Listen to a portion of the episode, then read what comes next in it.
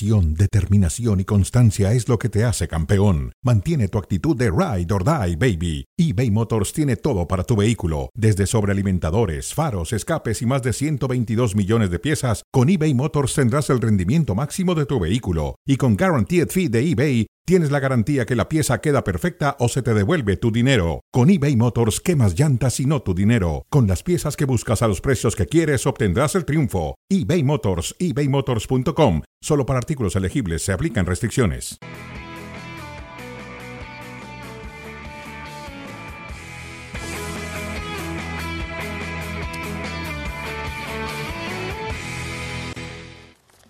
Tal? ¿Cómo les va? Bienvenidos a Fuera de Juego, imágenes que llegan en vivo desde Miami, donde se va a realizar en un ratito nada más el sorteo para la Copa América 2024, la Copa América que incluirá a Conmebol y a la CONCACAF. Ahí estarán seis selecciones de Centro y Norteamérica completando a las o a los equipos sudamericanos para llevar a cabo la Copa América. Así estamos arrancando esta edición de Fuera de Juego con todo el análisis de lo que se puede esperar del sorteo y con lo que se está comentando en estos minutos ya previos. Por eso vamos justamente hasta Miami, Pili, contigo para que nos cuentes un poquito cómo está todo por allá, cómo andas. Saludos Ricardo y a todos en la mesa. Bueno, las expectativas son tener un buen torneo, empezando por ahí, quitarse las sensaciones de la última vez que la Copa América se jugó en territorio norteamericano, que fue ese resultado histórico del 7 a 0 contra Chile, y, poder hacer un buen torneo, sobre todo en esta nueva relación con CACAF, con Mebol, que podría abrirle las puertas a México para regresar a otro tipo, otro tipo de torneos eh, con la Confederación Sudamericana. Así que creo que esa tiene que ser la expectativa inicial. La segunda es pues prepararse lo mejor posible de cara al Mundial 2026 porque seamos honestos, esto va a ser pues de alguna manera el fogueo más interesante que tenga la selección, pero el hecho de ser cabeza de serie sí le pone de alguna manera esa presión, pero también pues le quita que en las primeras instancias, sobre todo en la fase de grupos, se termine enfrentando a rivales tan complicados como su mismo rival del área que hemos contado en cualquier cantidad de ocasiones, cuántas veces ya le ha ganado Estados Unidos a México en el área, el, el, hecho de enfrentarse a Brasil a pesar de que hoy no le esté pasando nada bien, y bueno, la misma Argentina, ¿no? que hoy como campeona del mundo y campeona de la Copa América me parece que es el rival a vencer, así que eh, no me parece que lo ponga o que le facilite las cosas como un candidato al título, pero sí que le ayude de alguna manera, aunque te voy a decir, los bombos están ahí medios truculentos, ¿eh? el bombo 2 y el bombo 3 tiene su peligrosidad, pero sí lo ayuda eh, de alguna manera a aspirar a pasar de esa fase de grupos y, por qué no, de los cuartos de final. Gracias, Pili. Estamos eh, al pendiente. Vamos a repasar rápido los bombos, a dejar de lado también las polémicas, porque hay que entender que el reglamento marcaba que los dos campeones de confederaciones iban a ir al bombo 1 y que los dos mejores sembrados después irían a completar ese bombo. Por eso están ahí Argentina, México, Estados Unidos y Brasil. Veíamos el bombo 2. Aquí está el bombo 3 con Chile, Panamá, Venezuela y Paraguay. El 4 tiene a Jamaica, Bolivia y a las dos selecciones que faltan por clasificarse de ese duelo directo que habrá en Frisco entre Canadá y Trinidad y Tobago y el clásico centroamericano entre Costa Rica y Honduras. Bueno, ahora sí, recibimos en esta edición de Fuera de Juego igualmente a Richard Méndez y a Dionisio Estrada. Richard, ¿cómo andas? Un gusto como siempre, Enrique, Dionisio, eh, listos para hablar un poquitito de fútbol, ¿no? Y qué lindo que, que vuelve la Copa América tan pronto, ¿no? Qué bueno, qué bueno. Sí, señor. Igualmente, Dionisio y Diony, ¿qué tal? Buenas tardes. Me llama la atención ahora escuchando todo lo que hablaba Pili de México y es la primera que les tiro ahí para que desarrolles tú y iré después con Richard.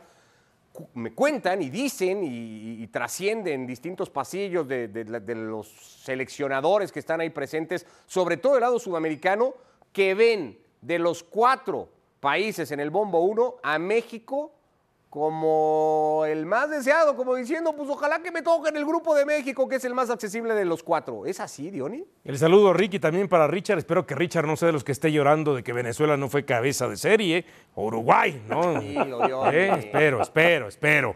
Este, sí, pienso que sí. Pienso que México se lo ha ganado por lo que está viviendo en los últimos tiempos, no fue capaz de pasar la primera ronda eh, de la Copa del Mundo, eh, está el antecedente, por supuesto, y lo decía Pili también, de quitar ese mal sabor de aquel 7 a 0 ante Chile en lo que fue la Copa América del 2016, pero también por otro lado digo, qué bueno que lo piensen así, que se confíen, ¿no? Yo recuerdo que cuando México fue invitado por primera vez en Ecuador 93, de, todo mundo pensaba, no, a estos aztecas les vamos a pasar por encima, les vamos a dar cada goleada, no van a hacer ningún punto, se van a llevar goleadas, y México terminó llegando a la final de la Copa América, y a eso le agregamos que después sí llegó a una final contra Colombia y que se ha traído tres terceros lugares, es decir, y llegando hasta semifinales este, en varias ocasiones. Entonces, por un lado está bien, porque se lo ha ganado México, pero por otro está bien que se confíen, porque después, ¡pum!, se van a llevar la gran sorpresa. Tampoco estaba tan difícil porque nadie quiere a Argentina, nadie quiere a, Brasil, y básicamente es. Pero ahora ya está sobre Estados Unidos. México. Por ejemplo, Richard, ¿Venezuela dónde preferiría ubicarse hoy? ¿Con Estados Unidos o con México? Yo creo que eh, con Estados Unidos creo que sería con el que yo preferiría. A ver. eh, en- en- dudaste. En, Sudamérica, te lo digo como sudamericano, no soy de- No, no, no, no. A ver. En Sudamérica crecemos creyendo que el fútbol de Conmebol es muy por encima del de CONCACAF. Ciertamente está muy por encima de la mayoría en CONCACAF. Pero México cuando participó en Copa América siempre lo hizo bien. Incluso los equipos mexicanos en Copa Libertadores. Bueno, que, que- olvidar aquella, aquella final que terminó disputando Cruz Azul contra Boca Juniors. O sea, el, el- el fútbol sudamericano creció creyendo que estaba muy por encima de todos en centro y en norte del continente y al final se dieron cuenta que no hay tales distancias, solamente con algunos. En el caso obviamente de México, México siempre compitió. Estados Unidos hoy tiene mucho para competir, pero yo sigo pensando todavía que en un torneo como Copa América, un rival, sea Venezuela, sea Chile, sea Perú o Paraguay, tiene más opciones enfrentándose a Estados Unidos que enfrentándose a México. Ahora, no olvidar en el tema de Estados Unidos, eh, Rick y Rich, que, a ver, en la Copa América de Uruguay 95 terminó eli- eliminando a Argentina, ¿no? Hasta en penales, si no mal recuerdo. Entonces, Estados Unidos ha ido sí, sí. poquito, pero cuando ha ido poquito, de pronto ha hecho lata. Su travesura, ha, hecho ha dado lata, ¿eh? Bueno, vamos a hacer si les parece dinámica a la espera de que se vayan conociendo los grupos y se vaya conformando todo este sorteo. Eh, a ver qué creen ustedes que puede pasar, qué creemos todos nosotros que puede pasar. Ahí están las elecciones en pantalla que estarán presentes, faltan por confirmarse un par de lugares y buscamos tres categorías, campeón, decepción y sorpresa, para que no haya duda. Aquí están todos, incluyendo el que salga de ese duelo Canadá contra Trinidad y el eh, clásico centroamericano entre Honduras y Costa Rica. Campeón, decepción y sorpresa. Les voy a dejar escoger con quién quiere empezar cada uno, es más, para no tener que ir por orden. Así que, Diony, ¿a quién me das primero? ¿A tu campeón? ¿A tu decepción? ¿O a tu sorpresa? Ah, mi decepción, A tu decepción. ¿Qué es? Brasil. Opa. Así la tiraste Sí. con un recién llegado Carlo Ancelotti, muy probablemente para dirigir el torneo, ¿no? Exactamente, esa sería una de las dudas de que si termina llegando Ancelotti, ¿qué selección brasileña vamos a ver con el poco tiempo de trabajo? Por ¿no? cierto, se dice también, y lo dan ya está prácticamente firmado y es un hecho, el 8 de junio van a jugar un amistoso de preparación último para Copa América, México y Brasil. Y ese podría ser, viendo calendarios, ese podría ser el debut, la presentación de Carlo Ancelotti al frente de la selección brasileña. Eh, Ri- Richard, ¿qué me vas a dar tú primero? Voy a ir con la sorpresa. Venga. Y la sorpresa para mí es, creo, la selección que ha crecido más en el área de CONCACAF y quizá no la terminamos de ver todavía con la importancia y el peso que tiene. Reciente finalista también de Copa Oro. La selección de Panamá para mí va a ser la gran sorpresa de la Copa América. Subcampeón de Copa América, el equipo de Christensen, que ha trabajado extraordinariamente bien, la verdad, y que sí, sin duda, pareciera ser hoy un poco Panamá la Canadá de la última eliminatoria mundialista, ¿no? En, en- en ese nivel anda. Exacto. Creo que va a ser difícil Tal que cual. no vayamos a coincidir. Yo me voy a quedar primero con el campeón. Y, y- y creo que arranca Argentina con esa condición, ¿no? De defender el título que ganó en Brasil, de irlo todavía a estirar un poquito más en el último andar de Lionel Messi, sobre todo con este equipo el próximo año. Richard, ¿con qué vas ahora? Voy a ir con la decepción. Venga. Y para mí la, la decepción va a ser eh, la selección anfitriona, va a ser Estados Unidos. Yo creo que Estados Unidos se va a estrellar con una realidad. Estados Unidos puede dominar mucho en, en las eliminatorias para ir a una Copa del Mundo, puede dominar mucho en, en- en la Copa Oro, en la Leagues Cup, pero me parece a mí que Estados Unidos en la Copa América lo va a pasar muy mal y va a ser la gran decepción, porque junto con México son quizás las selecciones que se espera tengan mejor eh, destaque en, en la Copa América, pero yo creo que Estados Unidos se va a estrellar con la realidad. Viene de ser la única selección en, en CONCACAF en haber superado la ronda de grupos de la última Copa del Mundo, también es cierto. Diony, Sorpresa. a ver. Eh, a lo mejor no les parezca tanto, pero yo pienso que lo va a hacer, ¿no? Este, tiene buenos jugadores, eh, atravesando buen momento, no es de los candidatos al título, pero ahí va a estar en semifinales Colombia. Colombia. Para ti, Colombia como una Epa. sorpresa, entonces. Sí, Bueno. sí. La veo en semifinales. Ok. Campeón. Espérate. Ah, pensé, pensé que estabas Me ansioso. falta a mí, vamos cada quien uno, ya me quiere saltar mi turno, todavía estamos aquí todos ordenados. Claro, Con base a la expectativa, perdón, con base a la expectativa, ¿eh? Eh, yo voy a poner a México como decepción. Viene de haber ganado Copa Oro, viene de haberse clasificado con todo el sufrimiento que implicó directamente a Copa América. Decepción es que no pasa primera ronda o fase de grupos, ¿o qué? Decepción es que México no va a estar a la altura que muchos creen que puede estar en Copa América, jugándose en casa, porque México va a ser Bueno, local. ¿y cuál es la altura que esperas? No, yo, si lo estoy poniendo en decepción, no espero demasiado. Bueno, está bien, entonces queda en primera que hay ronda. mucha gente esperando que México va a rozarse con lo mejor de Sudamérica y que va a estar, pues, cuando menos, en semifinales del torneo, peleando, acercándose. Yo creo que México no va a alcanzar esas instancias. Es que puede ser una decepción quedándose otra vez en octavos de una manera similar a como lo dejó Chile, por ejemplo. No, Puede ser no decepción. veo un, un escenario tan catastrófico, ¿no? Pero, o sea, me refiero en, el- en- en lo abultado. Por eso te digo. ¿a qué instancia llega para ser decepción entonces? Va a superar el grupo y Y después. se queda en octavos. Y después no mucho más, ¿no? Por eso se queda en octavos. Ok. Cuartos, ¿no? Eh, como en 2016. Cuartos, cuartos. sí, sí, Eh, sí. A ver, ahora sí, Diony, porque ya estabas con tu campeón ahí queriéndote echar. Ah, no, dale, que le vaya Richard entonces, para que... Bueno, a ver, Richard. Dale, Richard. turno.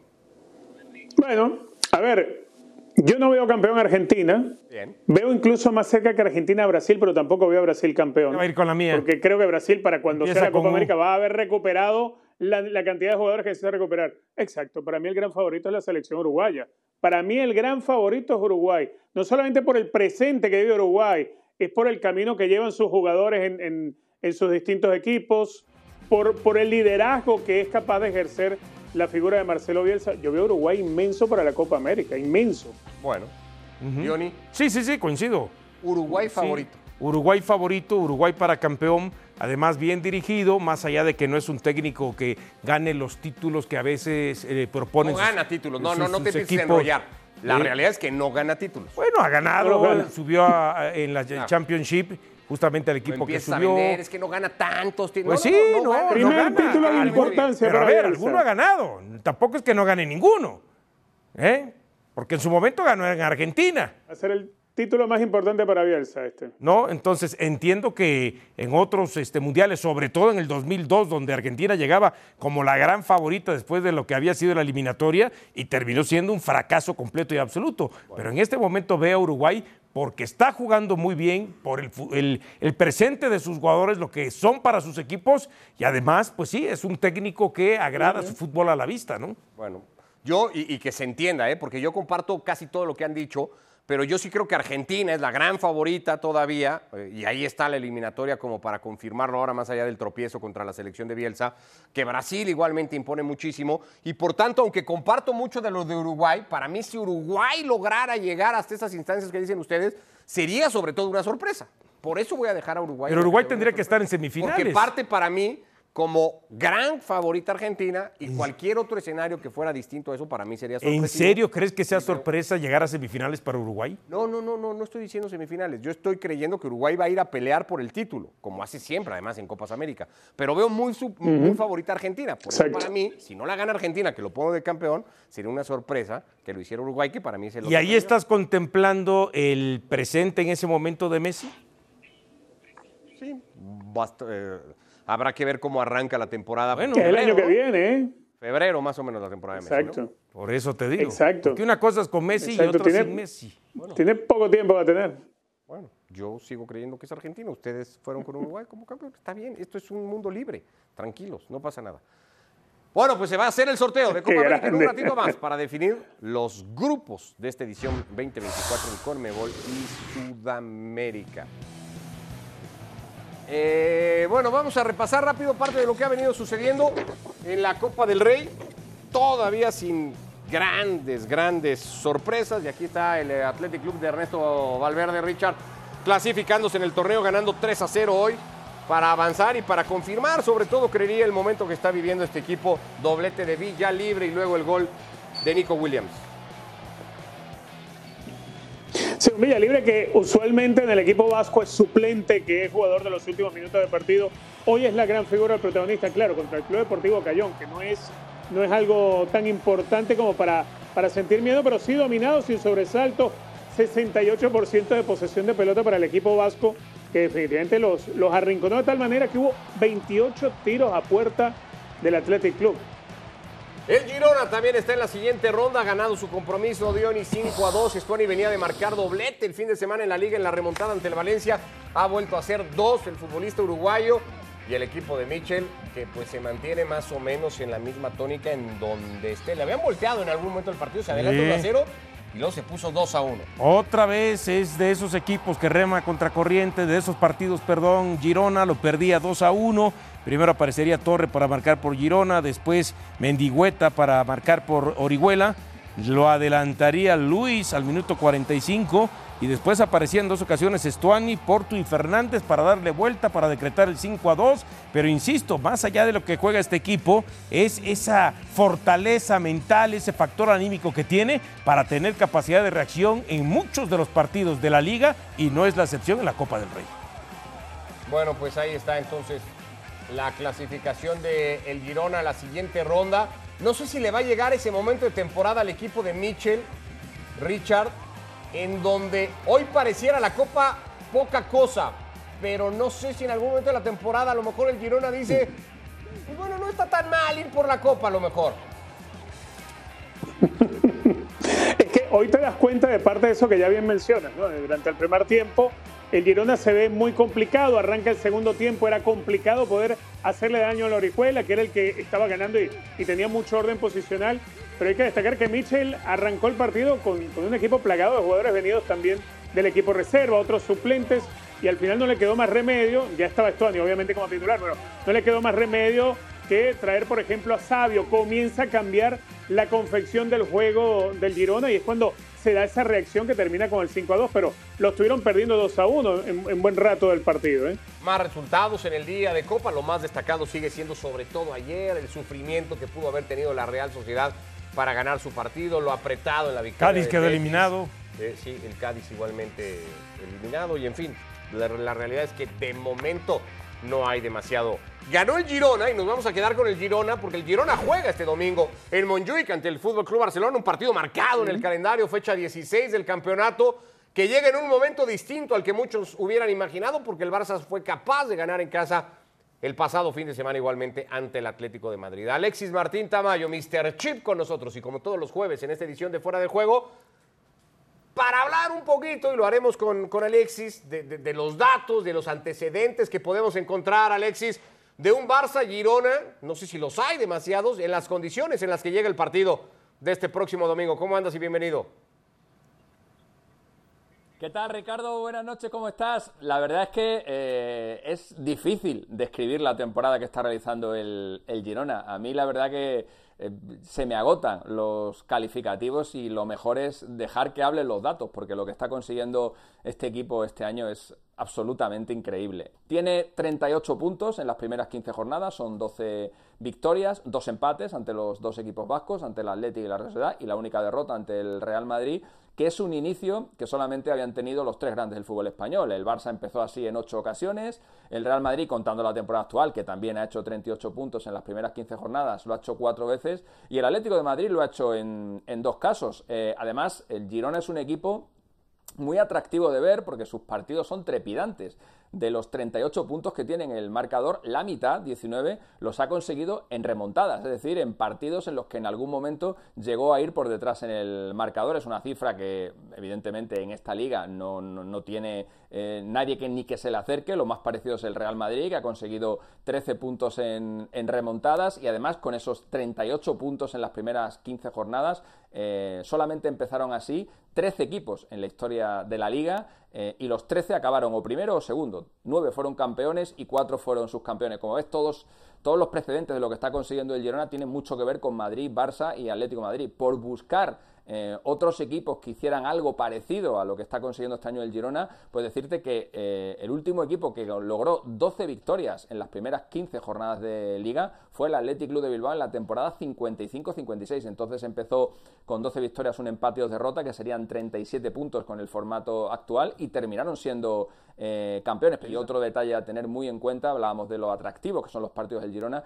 ha marcado el equipo 34 goles en las primeras 15 jornadas, es el máximo goleador de la liga, por delante del Madrid, del Barça, del Atlético de Madrid, del propio Athletic Club de, de Bilbao. De hecho, en los últimos 50 años, al margen de los grandes del fútbol español, solo un equipo había conseguido una cifra de goles así a estas alturas de la competición. Fue el Valencia de la temporada 2017-2018, que en las primeras 15 fechas marcó 35 goles, uno más de los que lleva ahora mismo el, Girona.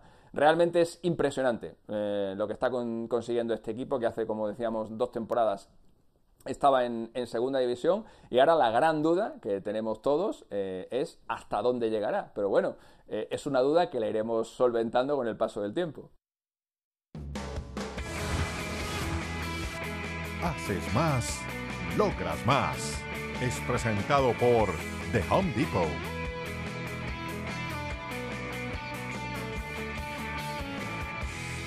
Gracias, Alexis. Bueno, tratemos de responder esa última gran duda que nos dejaba Mr. Chip, porque creo que parte de esa respuesta va a pasar por la visita que hace a Monjuic este próximo domingo el equipo de Mitchell. ¿En qué escenario y en qué momento le llega la visita al campo del Fútbol Club Barcelona, Diony? En un gran momento a Girona, ¿no? Esa es la, verdad. Este, entiendo que eh, la victoria ante Atlético de Madrid fortalece eh, al Barcelona, le genera confianza eh, de que puede regresar otra vez y jugar buen fútbol, de que puede ganar. Quizás le falta el tema de, la contundencia, defender un poco mejor. Iñaki Peña fue al final este bastión importante para mantener la victoria, a Girona no le importa en qué momento le llega. Al final de cuentas está en segundo lugar. Este, entiendo que los últimos resultados tras el empate que había eh, tenido, pero ahí está, ganando, reaccionando bien, este, jugando buen fútbol. Eh, Girona no tiene nada que perder y mucho que ganar si termina venciendo a Barcelona. Y es más, entiendo que antes del partido contra el Atlético de Madrid yo veía un, ¿qué te gusta? 65, 35 favor de Girona sobre Barcelona para ser favorito aún así en Montjuic. Hoy lo pongo 55-45 favorito a Girona todavía. Todavía favorito a Girona. Sí, sí, sí, sí. A ver, Richard, es buen tema, porque yo creo que en la mayoría cuando termina el partido el sábado del Girona, que le remonta al Valencia, como le remonta además, creo que es una victoria de moral, de convicción, de carácter, de demostración, igualmente que el Girona está realmente convencido de lo que está haciendo. Por la cabeza de todos nosotros, por lo menos yo sí decía, uff, lo que le va a venir al Barça la semana que viene. Pero se juega al día siguiente ese Barça Atlético de Madrid como lo juega el Barça y entonces dices, ah, caray, pues a lo mejor no la va a pasar tan mal el equipo de Xavi Hernández. ¿Te pasó algo parecido? No, la verdad que no. A ver, yo sí entendía que el Barcelona tenía cómo mm, levantar anímicamente cuando se enfrentara al Atlético de Madrid. Porque si no despiertas en ese partido, sí es verdad que no vas a despertar en toda la temporada. Y se ve muy bien el Barcelona en ese partido. Ahora también se ve muy bien porque juega muy mal, prepara muy mal el, Atlético de Madrid del partido. Creo que tal vez excedido en confianza de lo que venía haciendo el equipo del Cholo Simeone. En cambio, contra el Girona, a ver, el Girona, tú ya mencionabas algo importantísimo, la actitud, el carácter, la, personalidad con la que afronta los partidos y la que es capaz de remontar los resultados. Por eso, en la mitad de sus victorias han sido remontadas. Eso por una parte, pero por otra, si tomamos los, los dos equipos que mejor juegan al fútbol en la liga, uno es el Girona y el otro es la Unión Deportiva Las Palmas, con dos técnicos catalanes, vale decir, García Pimienta con el equipo isleño y en el caso del Girona dirigidos por Mitchell. No olvidarse este de la Real Sociedad. Es muy diferente a lo que puede ser cualquier otro equipo de la liga. No, no, no, para mí, a ver, los que me gustan más a los que juegan el fútbol hoy en la liga, los que más fútbol, mejor fútbol practican son Girona y Las Palmas. Las Palmas. La diferencia de plantilla es otra. Y no digo lo de Las Palmas por, porque haya porque exista algún cariño hacia la institución, no, sino porque de verdad me parece que juega muy buen fútbol. Que lo existe, pero es punto de aparte. Exacto. claro. Con la, con, con, a ver, con los buenos jugadores que tiene el Barcelona y a lo que en algún momento ha tratado de manejar Xavi, pareciera ser que Barcelona ya despertó, ya con el Atlético de Madrid. Se acabaron todas las dudas del juego y la actitud apareció. No, yo creo que la actitud apareció por el rival que tenía delante, porque es el partido donde tienes que ir a, a matarte contra el Atlético de Madrid porque es uno de los tres grandes de la Liga Española. Yo esa actitud, esa personalidad, no la espero del Barcelona cuando vaya a enfrentar al Girona. Porque por más allá que hoy Girona sea colíder, que Girona venga jugando lo que viene jugando, cuando tú los pones plantilla contra plantilla, te das cuenta que Barcelona tiene como mirar por encima del hombro al Girona, pero, pero con muchísima facilidad. Y ese es el gran enemigo que hoy tiene Barcelona. En cambio, del lado del Girona es un equipo con personalidad, con actitud y con un apetito tremendo. Da alegría ver jugar al Girona, la verdad que da alegría. Incluso cuando es un equipo que se ve retrocedido, cuando tiene que ir al frente, cuando tiene que tratar de, remontar partidos, demuestra una gallardía que yo no se la veo a otro equipo en la liga. Habla Richard de que la semana pasada despertó el Barça. Despertaron casi todos. Faltó un futbolista. Lewandowski vas a decir. Sí, señor. Con un Lewandowski despierto, el Barça le hace cuatro al Atlético de Madrid. No despertó Lewandowski. Va a despertar Lewandowski en algún momento de la temporada. Este es el polaco. Este es Lewandowski. Es el goleador del equipo. Bueno, pero llevaba 10 goles más a estas alturas. 10 goles más a estas alturas el año pasado, premundial. Ahora que está tan de moda de hablar de los estados de ánimo del futbolista, de Joao Félix feliz en Barcelona, de Antoine Griezmann feliz en Madrid, eh, Lewandowski se deprimió después de la Copa del Mundo se deprimió y además de que se deprimió y que eso provocó que vino a menos, también se ve que la relación con algunos de sus compañeros no es la misma, está incómodo, está a disgusto y por lo tanto eh, tiene las participaciones que ha tenido. Ahora, Richard se decía él decía que la gente piensa que el Barcelona despertó, no que él pensara que el Barcelona despertó. Sí, pero, pero, pero esa sensación no le quedó a Richard, ¿no? de acuerdo a lo que yo alcancé a escuchar de parte de Richard. Y yo comparto el tema. No, no, no. Sí. no fue lo que dije, pero, pero a ver, eh, Barcelona reaccionó ante el Atlético de Madrid por el rival que tenía delante. Yo no creo que el Barcelona haya despertado. Claro. Ciertamente Lewandowski tiene siete goles y es el goleador del Barcelona. Los, dos que le siguen a Lewandowski como goleador son John Cancelo y, John, Félix, que, recién llegaron al equipo. Son los que le siguen. ¿De quién es el problema? ¿De Lewandowski o es el problema de una plantilla que no es capaz de alimentar de juego eficiente y, aseado para pero Lewandowski ha tenido algunas. Se comió tres goles increíbles. No, tiene. no tiene esta versión de Lewandowski no es la versión de Lewandowski que el Barça tener un mal partido. No, por eso, pero a ver. Lleva varios. pero si no está pasando un buen momento. Cinco pelotas, pero a Lewandowski no le llegan cinco balones todos los días, no le llegan cinco balones. Estoy de, acuerdo, estoy de acuerdo. Todas las veces, no le, pero estoy de acuerdo que no le llegan cinco balones todos los partidos, pero cuando les llega de los cinco tiene que meter uno o dos. antes pasaba eso. Claro, y eso es lo que pasaba. Eso. Ese es el Lewandowski que, que, conocemos. ¿Y por qué no hablamos de Rafinha? Pero es que Rafinha, más allá que llegó. Que lleva dos goles apenas. Está bien, pero el, titular y, el delantero del, equipo es Lewandowski, no es Rafinha. Pero es el goleador, es el goleador del equipo, es el goleador del equipo. Con todo y eso que ha estado en sequía, es el goleador del equipo, es el, goleador. Y si lo sumamos. Podría tienes, ¿Cuántos dices que tienes? Siete. Sí, claro. Podría o tendría que tener 13 o 14. y no los tiene, Richard. Por lo menos 12, yo creo que 12. 12 debería tener. Yo creo que ha tenido malos partidos, no que, no que está eh, con el dique seco ni es una crisis para Lewandowski, porque yo lo comparo con el resto y sigue estando muy por encima. Aunque ojo, ¿eh? no solo en goles, es líder de asistencias en el Barcelona, es líder de asistencia además. Entonces, ¿de qué hablamos? Aunque ojo, no estamos hablando que sea solamente este torneo. Tú lo decías, después del Mundial, seis metió. Seis goles. arrancando, arrancando el año hacia, hacia el final de la temporada, es decir, de enero a mayo, seis goles en la liga. Es muy preocupante. Seis goles. creo que, porque todo el mundo me dice, es que Lewandowski es feliz en Barcelona. Sí, Lewandowski persona vive feliz en Barcelona. El Lewandowski futbolista parece estar deprimido. Sí, claro. No, y además incómodo y a disgusto y molesto con alguno que otro compañero. Y no sé si, no creo que con el técnico, pero sí con alguno que otro compañero. Puede ser Gundogan, puede ser Pedri. Antes quizá con los hombres que le servían eran Pedri, Dembélé, Dembélé ya no está en el equipo, pero sí como que no hay esa conexión o esa química con Gundogan y con Pedri hoy. Rápido, Richard, ¿cuánto va a perder el Girona sin Herrera? Porque Puede no llega ser. Herrera, ¿verdad? Al partido. No llega, no llega. Seis semanas de baja para Yangel Herrera, pero creo que igual ya, ya tenido ausencias con, con Yangel y Michel lo ha logrado reemplazar desde la mitad de la cancha. La figura no se puede caer es Alex, no se puede caer Dovic, no se puede caer. Sigankov. Esos son los que no se le pueden caer. Bueno, se cae Ter Stegen, por cierto, que va a pasar por quirófano, noticia que se confirmó esta semana. Así que Iñaki Peña volverá a ser el arquero titular del Barça el domingo contra el Girona y por lo menos hasta que llegue el 2024. ¿Nos vamos, Diony? Gracias, Richie, Rick. Gracias, Diony. Gracias, Richard. Que vaya todo muy bien. Abrazo, muchachos. Nos vemos en mañana, en fuera de, mañana en fuera de juego, ya con la previa de otro partidazo, ¿eh? Betis, Real Madrid, todo, toda la liga en general, ya lo saben, en ESPN Deportes.